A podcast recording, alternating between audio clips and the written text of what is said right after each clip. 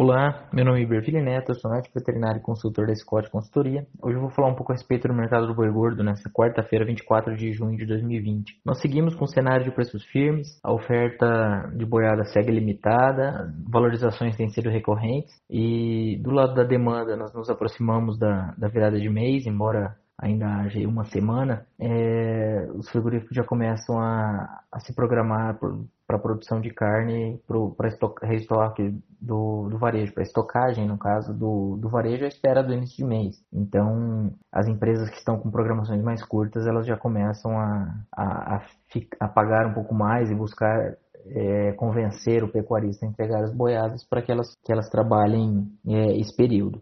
Do, no mercado internacional, nós seguimos com bons volumes exportados. As atenções se voltam à, questão do, do coronavírus eh, em algumas plantas com, com, fechamentos nesses últimos dias, plantas de bovinos. É, houve, no caso, uma planta de Mato Grosso que foi proibida. Primeiramente, ela parou de mandar e depois ela foi proibida pela China de enviar carne para carne o país, carne bovina mas isso tem ocorrido de maneira pontual. Na verdade, relacionado à proibição chinesa foi só um caso e existem outros casos de plantas paradas com produção suspensa devido a questões até de, de proibições municipais, entre outros. Mas, em linhas gerais, nós seguimos com as expectativas de bons volumes exportados, tanto para para junho como para os próximos meses, mas com atenção redobrada a essa questão. E, e, a associação desses fatores nos traz expectativa de preços firmes no curto prazo, a menos que nós tenhamos alguma surpresa negativa que, é, que seja inesperada, que não, não tem como a gente prever uma,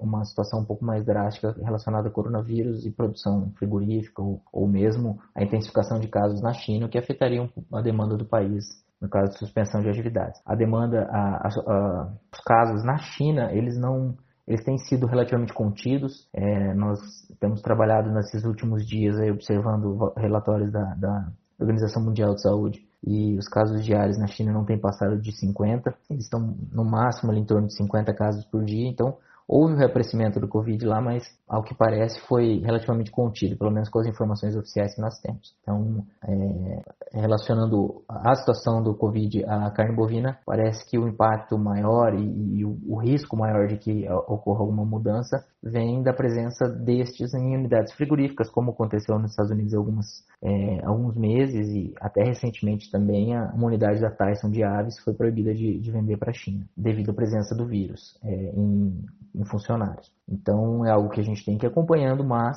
com o que temos hoje de informação é, concreta, a, as expectativas são de preços firmes. Temos oferta curta, exportações em bom ritmo e expectativa de, de alguma melhoria de demanda com a virada de mês. Então, por hoje é só. Um abraço a todos e até a próxima.